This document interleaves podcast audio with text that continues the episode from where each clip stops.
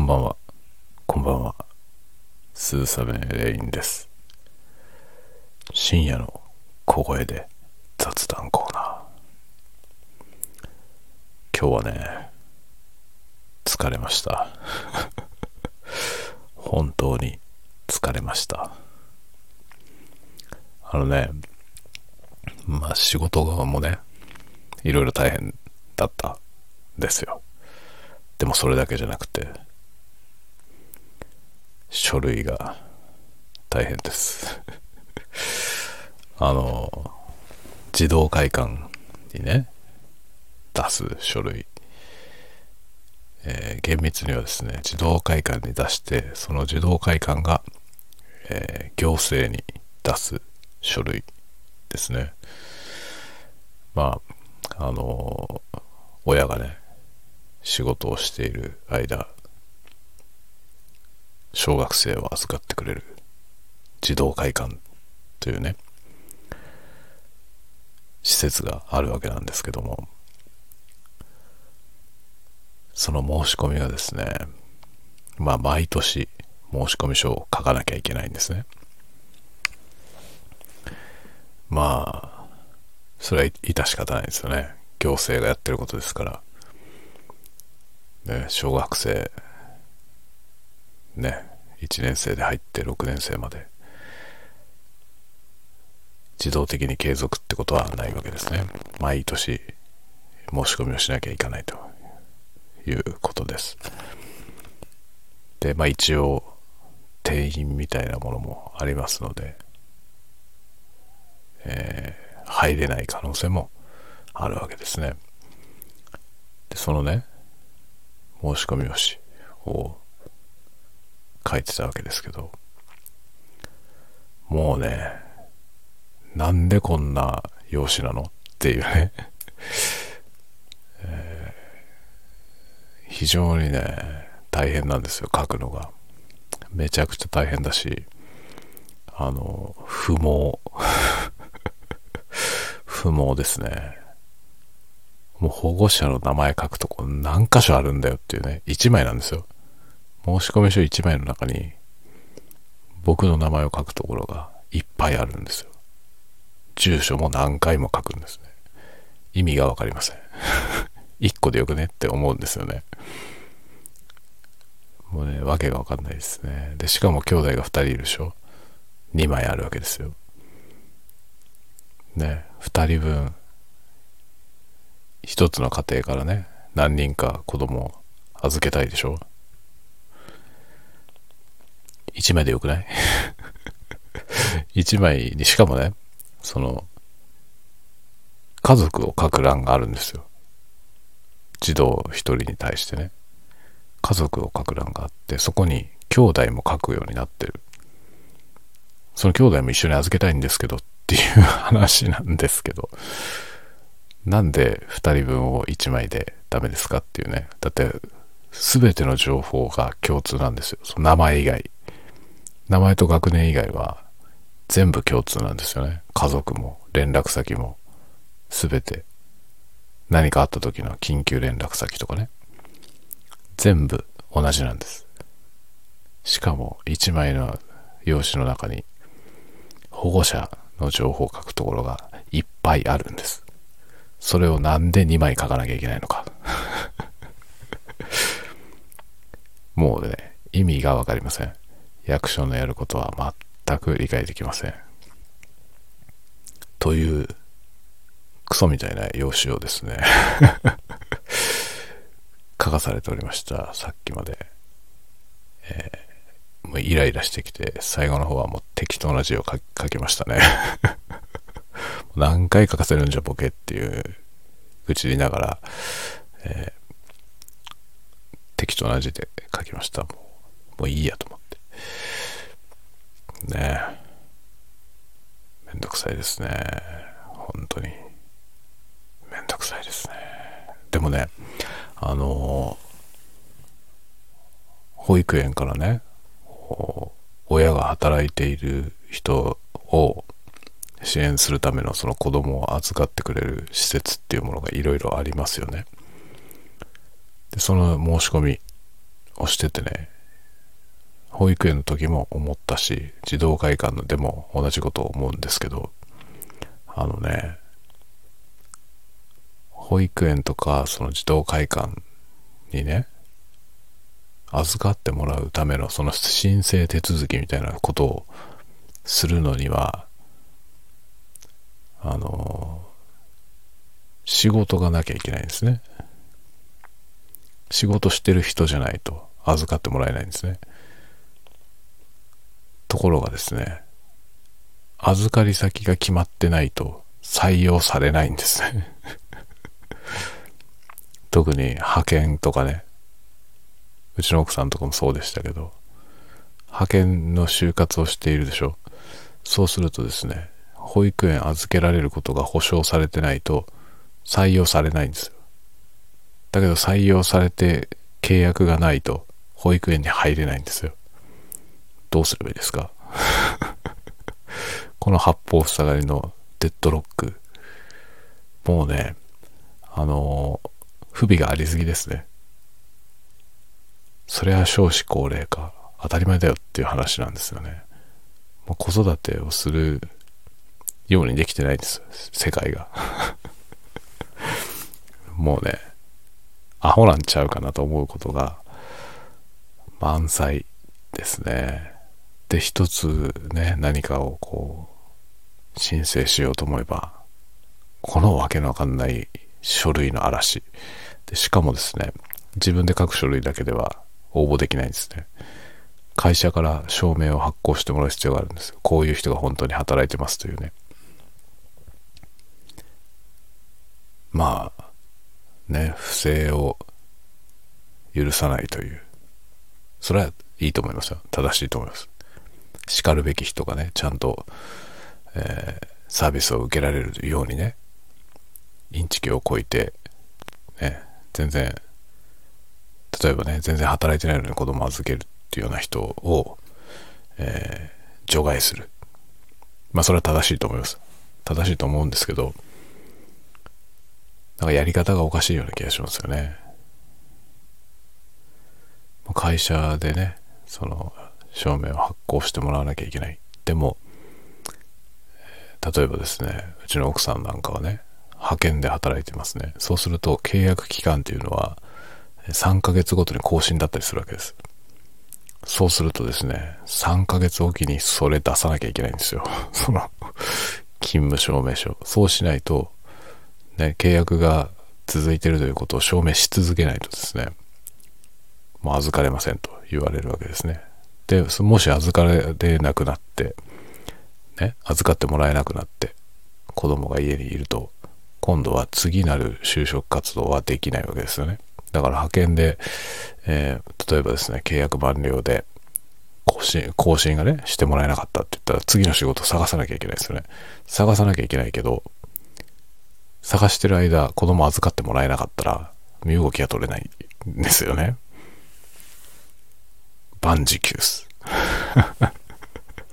もうね、そこら中にバンジキュースが転がってるんですよ。これでね、その、少子化だっつってね、笑わせんなって話なんですよね。もうだって、この支援体制のね、ざるっぷりはすごいよねって思いますね。まあまあでもね、札幌なんかまだマシな方ですよ。その、保育園の数とかはね。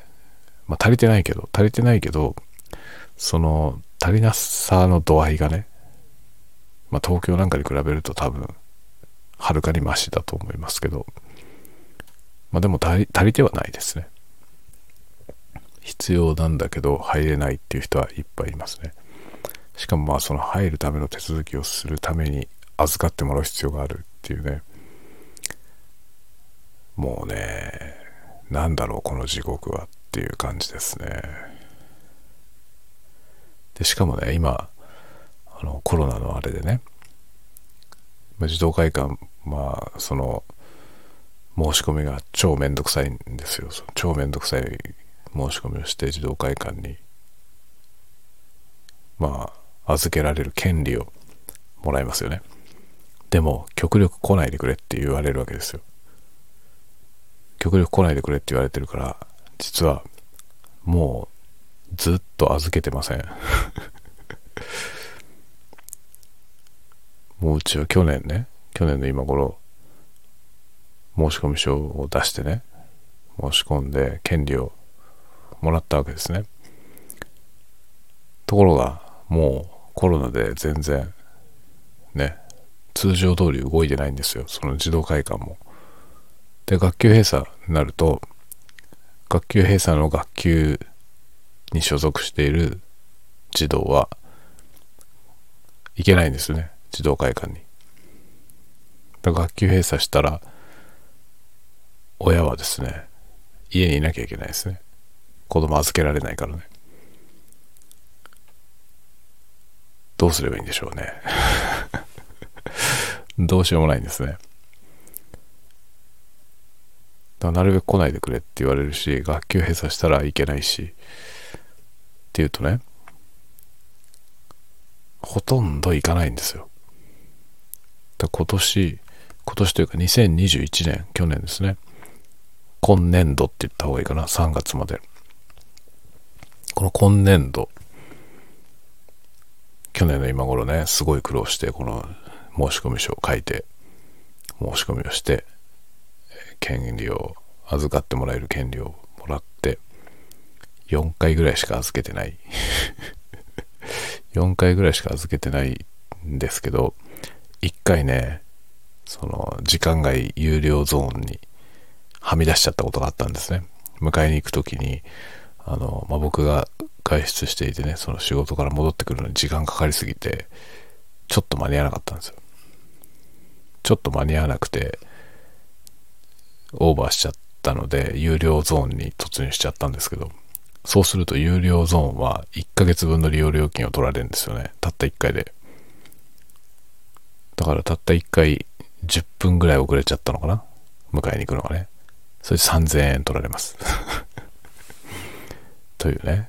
すごいでしょ？で3000円払ったら1ヶ月間はその有料エリアを使えるようになるんですけどその後1回も預けないわけですよ。そもそも。来ないでねって言われてるからね。なるべく来ないでって言われるから預けてないでしょ。もう仕組み自体がね崩壊してます。もう全然ね成立してないんだよ。本当に。ルールはめちゃめちゃだしね。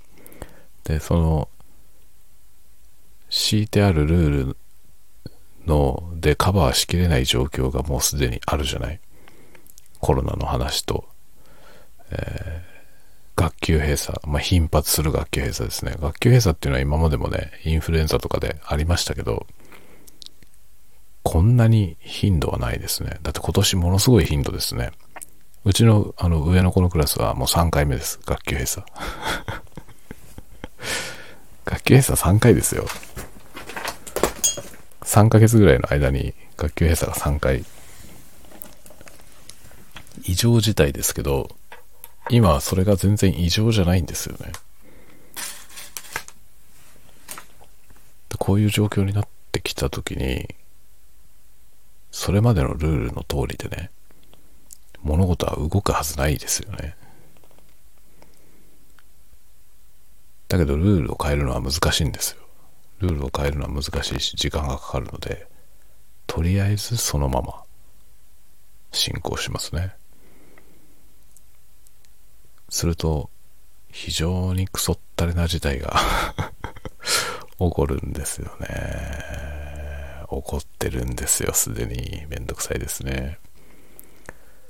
だから一応今回もね超めんどくさい書類を書いてねわけのわかんない書類を。書きましたけどね。書きましたけどうちの奥さんはその期限のついた契約なんでまた割とすぐね証明を出さなきゃいけないんですよね。だからもう一回申し込みをしなきゃいけない。めんどくさいですね。非常にめんどくさいですね。何しろ手書きで書かなきゃいけないからね。コピペもできないんですよね。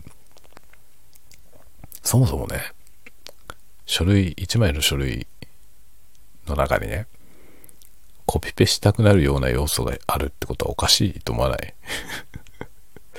なんでその全く同じ情報を2回書かなきゃいけないのかっていうことがさ、どうして誰も疑問に思わないのかなと思うんだよね。だって A41 枚ぐらいの書類なんですよ。A41 枚の中に保護者の住所何回も書かせるの意味不明じゃないですか。全く意味不明なんだよね。だって書いてるんだからさ、だって申し込み者がその人でね、最初に書いてあるんだから、ねえ、むしろそうじゃないところだけ書くようにすればよくないっていうね、申し込み者本人のところはさ、本人の情報と同じですっていうことでよくないって思うんだけどね。そういう風になってないんですよ。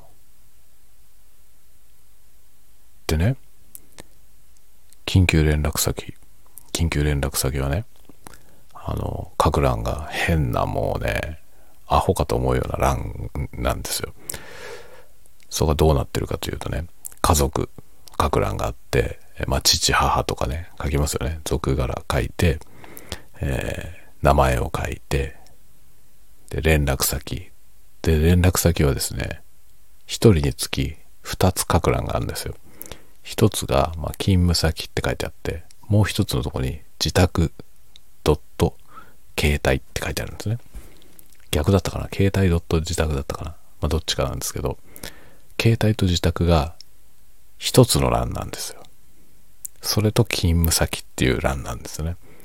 で、そこに2つの電話番号が書けるようになっていて、それぞれの右側にですね、四角があって、緊急時の連絡先の優先順位を番号で書いてくださいとなってるんです。1番、2番、3番、4番。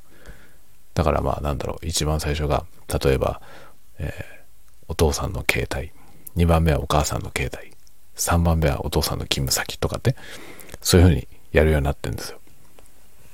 ところが、僕はですね、1番は僕の携帯、2番はうちの自宅にしたいんです。でも自宅と携帯は一つの欄しかなくて、どっちかしか書けないんです。なんでっていうね。三つにしろよと思うんですよね。自宅と携帯とね、勤務先とね、三つ書いて、この順番で電話してくれって書きたいじゃない。できないんですよ。っていうかね、勤務先に電話されても僕に連絡つかないからね。僕は自宅か携帯。ね携帯で出られなければ自宅に電話してほしいわけですよね。でもうちの奥さんはね勤務中電話持ってないですからね。その携帯電話を職場に持ち込めないのでロッカーに入れっぱなしなんですね。そうすると、まあ、お母さんの方には連絡はつかないので僕なんですよ。僕のいろんな電話に順番に電話してほしいんですよ。僕が出そうな電話全部に。ところがそういう風には書けないんです。欄が。携帯と自宅が1個の欄になってどっちかしか書けないようになってるから。どうなんですかね、これは。どうなんですかね、この書類の、書類のもう構造に無理があると思いますね。無理があるし、無駄もあるし、すごいですね。で、まあ去年のやつよりはバージョンアップしてるんですよ。去年のはさらにアホだったんですよね。僕はあの、申し込み用紙の類はですね、これに限らずね、何でもなんか申し込んだりするときは、必ず原本、書き終わった原本をスキャンしてデータに残しておいて、原本を提出するようにしてるんですね。だから全部残ってるんですよ。その、提出した書類の控えが全部スキャンデータで家に残ってるんですけど、それを確認したらですね、去年の書類はさらにスカタンなことになっていて、連絡先を書く欄と家族を書く欄が別だったんですね。今回のやつはそれが一体になったので、保護者の名前書く欄が1個減りました。1個減ったけどまだまだいっぱい残ってます。もうね、よくわかりませんね。そあ、でもこれね、あの、提出する書類の提出する前にスキャンしとくっていうのはおすすめです。これはね、かなりいいですね。あの、提出したものがね、まあ、どっかに紛失したとか言った時に、控えがあると助かるしね。シンプルにこういうね、毎年書かなきゃいけない書類みたいなものは、去年どういうふうに書いたかなっていうのが参照できると結構楽ですね。これは書いておくといいですね。で僕はね、あの、確定申告に出すやつとかね、あの、保険の控えとかね、そういうのも全部提出する前に全部スキャンして出してますね。なんか毎日なんか郵便事故とかでね、届かなかったりした時に、情報だけは手元にあるっていうね。で、コピーでよけは出せますよみたいな状態に常にしてあります。まあ、よっぽどのことがない限りコピーでいいですよって話になんないんだけど、でも、ね、取っておけば、まあ、情報としても手元に残ってるし、ね、いいんじゃないかなとことで、これはね、おすすめです。取っといた方がいいと思う。今回も提出する書類全部書いて、スキャンまでさっき終えました。いやー、めんどくさいですね。しかもね、この悔しいことにね、こうやって一生懸命書いて応募するけど、ほとんど預けないんだよね。なぜならほとんど在宅になったからですね。まあ在宅でもね、別に、あの、預けていいんだけどさ。っていうかね、在宅でも預けたいんだよな。その、うちに子供いるともう全然仕事になんないからね。もう、しかもその、兄弟二人ともいるとさ、すぐうるさいしね、喧嘩になったりとかしてね。で、会議だよって言ってんのに会議中に上で大騒ぎしたりとかね。仕上がりますから、奴らは。で、しかも喧嘩になったりとかね。そしたらうるせえな止めに行ったりとかね。そんなことしてねえでお前宿題やれとか、そういうようなことがね、発生するとね、仕事になんないですよね、全然。だから、在宅勤務でも預かってほしいとこではあるんですけど、でもね、感染症のこれがあるからね、なるべく来んなって言うんですよ。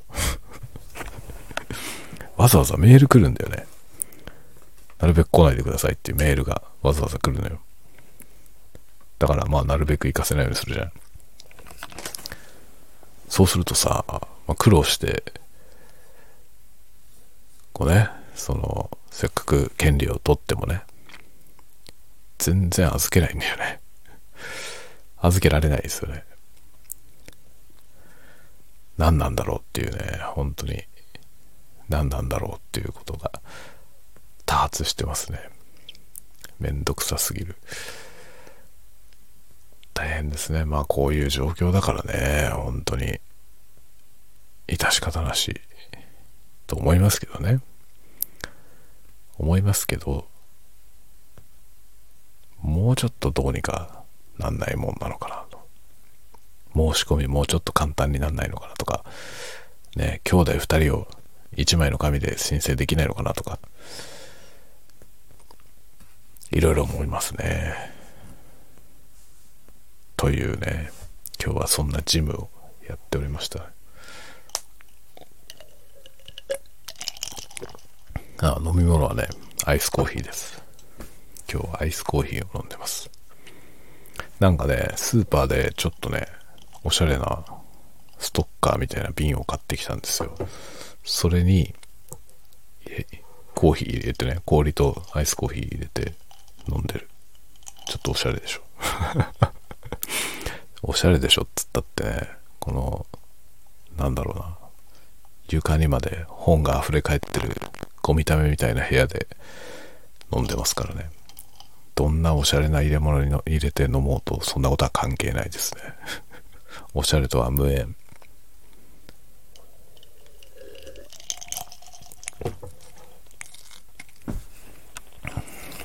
ほんとね、ちょっと本をね、減らさないと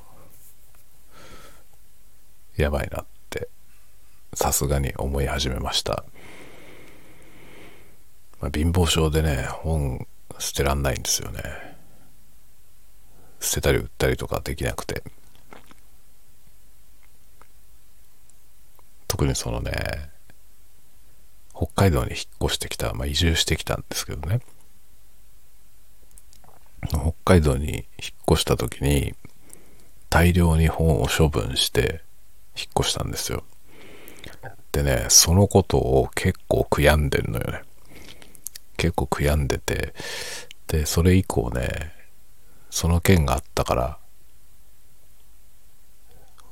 帰ってね、手放せなくなっちゃったんですよ、本が。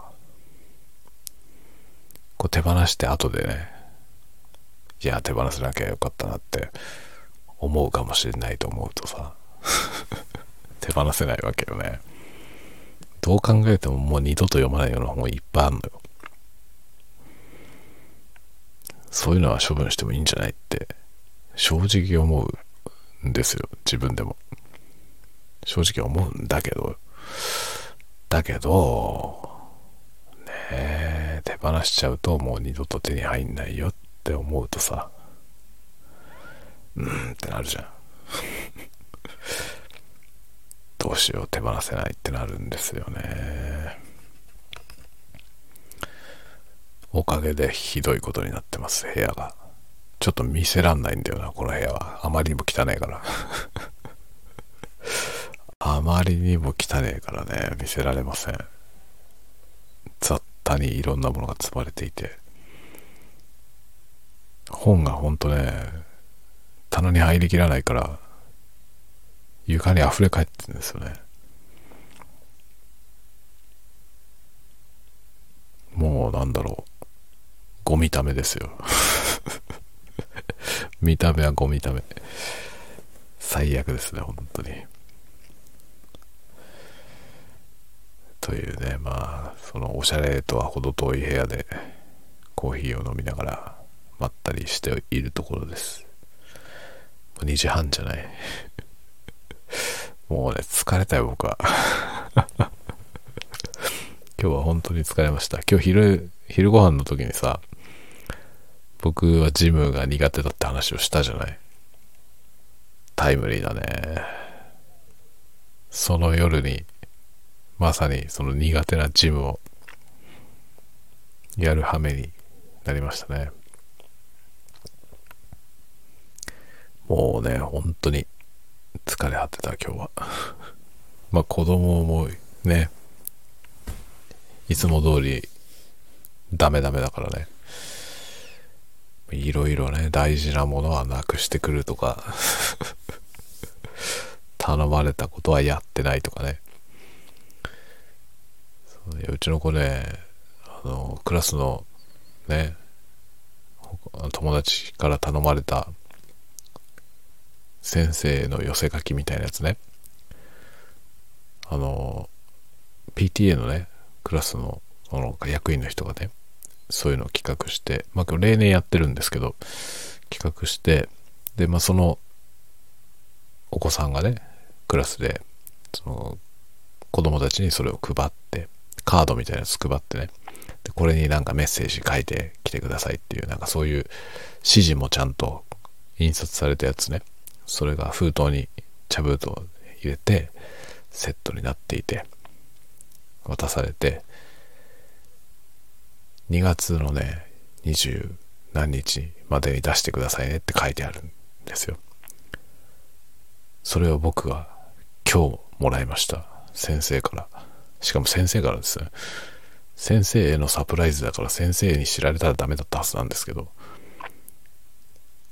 もうねうちのせがれはね、もらったその大事なものはなくしたみたいなんですね。だいぶ前に、だいぶ前にもらって速攻なくしたみたいなんですね。で、今日、まあね、学級閉鎖になっちゃって、学級閉鎖が決まったんで、あの、クローブブックをね、持って帰ってほしいと。取りに来てほしいと。もう子供たちはもう返しちゃった後に、学級閉鎖が決まったんで、その、今日ね、この、こっからここの時間の間に取りに来てほしいんですけど、来れますかみたいなメールが来てね。で、まあ取りに行ってきたんですよ。そしたらね、クロームブックと一緒にそれを渡されました。まだ出してないんですよって言って、お宅のお子さんはまだ出してないんですって言われてね。ので、これお願いしますって言われましたっていう具合に担任の先生から受け取りました。なんで出さないのかと。なんでそういう大事なものをもらってなくすのかと。ねえ。今日そんなようなこともあってねまあ。だからそういういろいろなことが仕事してる時に発生するわけですよ。だから仕事の途中で休憩取って、学校まで Chromebook 取りに行ったりとかね、するわけでしょ。もうね、疲れた。もう正直疲れましたよ。もうね、まあ、なんていうの、このね、疲れたっていうの、口に出すのってさ、良くないと思うんですよ。良くないと思うのに何回言うんじゃっていう感じなんだけど。良くないとは思うんだよね。疲れたって口に出したところで何にもなんないじゃない。それで疲れが消えるわけじゃないしね。マイナスの負の、負のエネルギーを持った言葉は口に出さない方がいいと。思うけどね。思うんだけど、もうそんなことを言ってられないぐらいね、疲れたよ。今日本当にね、もうヘロヘロですね、僕は。もう、なんかね、ぼんやりしてるもん、頭が。脳みそになんかね、膜張ってるみたいな感じがする。ねえ、本当に。何なんだろうね。こう、仕事がちょっと忙しくなった時に限ってね、日頃起きないようなことがいっぱい起こる。日頃はないね。そのだって児童館のね、その申し込みなんて1年に1回しかないんですよ。それが一番仕事忙しい時に来る。何なんでしょうね。こういうサイクルなんだよね、いつも。いつもそうなんですよ。なんかこう、仕事のその、混み具合っていうのはね、割とその均一じゃなくて波があるんですけど、そのね、波がこう、起きたぞっていうところに余計な要素も全部乗っかってくるのよね。波が来てない時くらいいいじゃないと思うんだけど、波が来てる時に限って全部来るんですよね。そしてボロボロに疲れるんですよね、若い頃は全然平気だったんだけどね、もうさすがに無理ですね。体力も衰えてるし、そう。で、やっぱ集中力がね、集中力はね、僕はね、乗るとすごい発揮されちゃうんですよね、逆にね。で、過集中みたいな状態になって、ボロボロ疲れるんですよ。だからね、集中しすぎるのも考えもんですね。しかもね、あの集中してそこに没頭すると、それだけになっちゃうから、他のタスクが全部積み残るとかね、まあ、ろくなことにならないですね。集中力ってなんか高い方がいいと思われてるけど、そんなことはないですね。その一点集中はね、あんまり良くないと思いますね。もうちょっと俯瞰できる視点を持ったままやらないと、なんか目の前の仕事ををね、なんか、アホみたいなオーバークオリティでやって、えー、他が滞るみたいなことはね、ありがちなんで、ちょっと冷静に周りを見ながらね、進めないとダメだよっていうのはね、分かってるんですよ。分かってるんだけど、集中がね、来ちゃうとね、集中しちゃうんですよね。もうね、ダメですね。そういうコントロールをね、ちゃんとできてないというのは、ダメだよね。過集中型、いいことはないですよ、全然。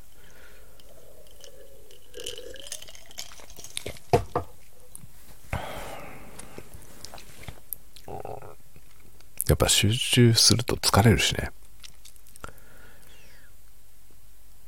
集中力ってあった方がいいとされるのは多分、あの、受験勉強とかしてる時ぐらいじゃない？それ以外の時に集中力はなんかあんまりありすぎると良くない、良くないことの方が多い気がするね。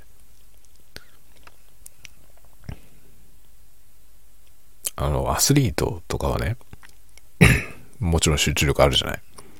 でもアスリートの集中力って、あの、ピンポイントなんですよね。ここっていう時にバーッと集中して、で、すぐ解放するじゃない。その集中した状態のまま、あの、長時間続くってことはあんまりないよね。だ集中とその緩めるところとの緩急がね、やっぱ優秀なアスリートほどその緩急がうまいと思いますね。そうしないとね、ずっと集中し続けてると疲れちゃうしね。その、そのコントロールがうまいと思うんですけど、アスリートはね。僕はそのアスリート的なこととは全く無縁で、まあ本当に運動はできないのでね。だからそのね、集中力のコントロールみたいなことも下手くそなんですよね。多分スポーツとかね、できる人はそういうその緩急のつけ方とかうまいと思うんですよね。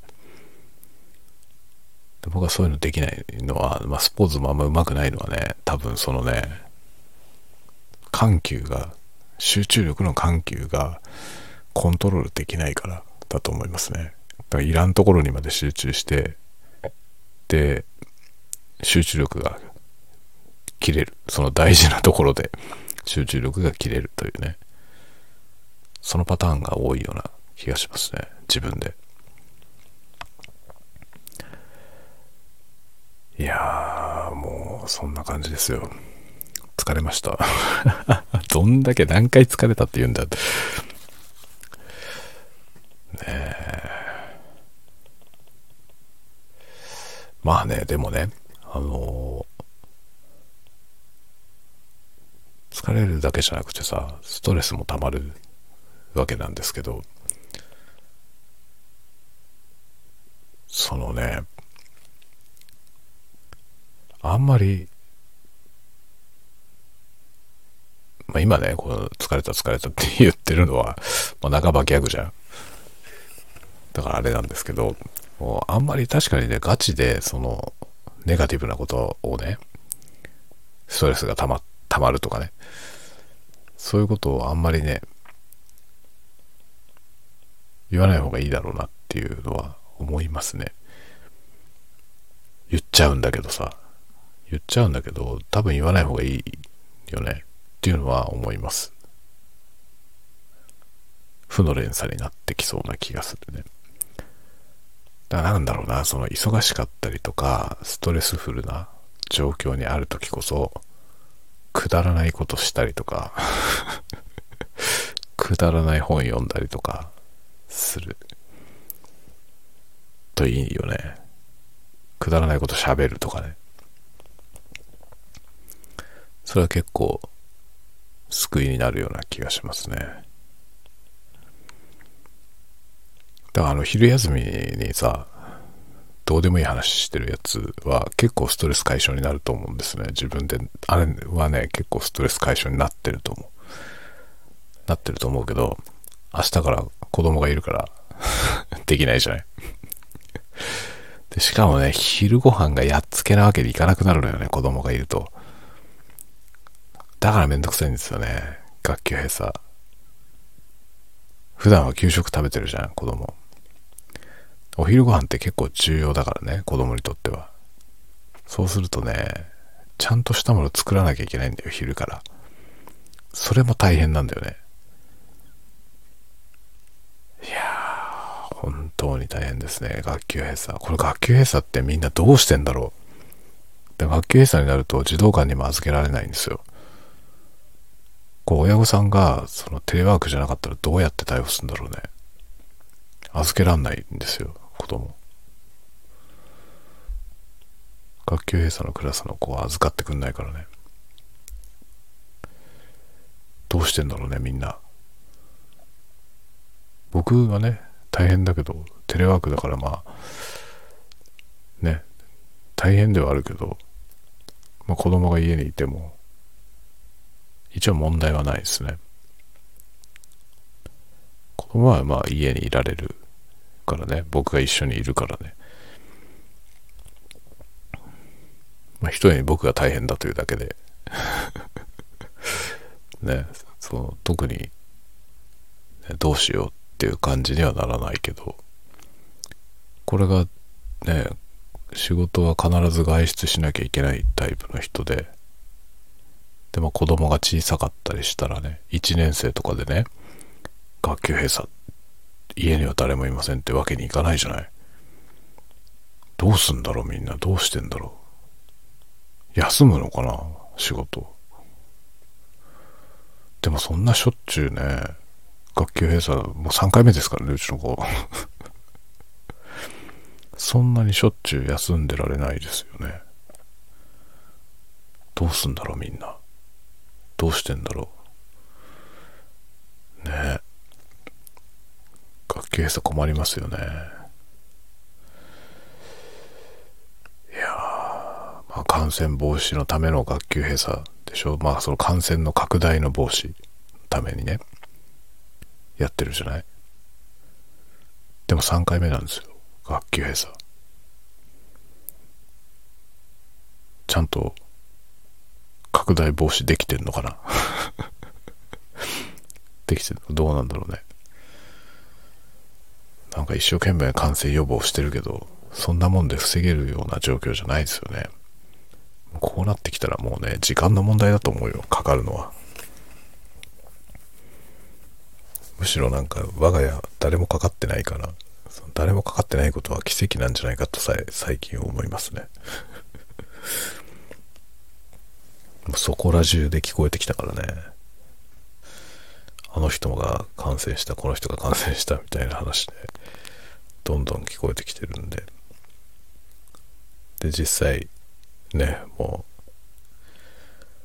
次々に学級閉鎖になって同じクラスで3回も 学級閉鎖になってね大丈夫かっていう気がしますね。まあそんなわけで今週いっぱい子供が学級閉鎖になったんで明日からもずっと大変です 困ったなマジでやることが多すぎてねもう仕事のタスクも処理しきれてないしダメですね、もう。ああ、疲れました。まだ言ってるよっていうね。はい。というわけで、だいぶダラダラとなってきましたんで、この辺で終わろうかなと思います。もう2時40分。今からこれを公開したらね、そっから45分でしょ。3時半。誰も聞いてないですよね。そんな時間にね。ね、皆さんこれをいつ聞いてくれているでしょうかいつであっても大歓迎ですまた遊びに来てくださいね。ではではおやすみなさい。おやすみなさい。おやすみなさい。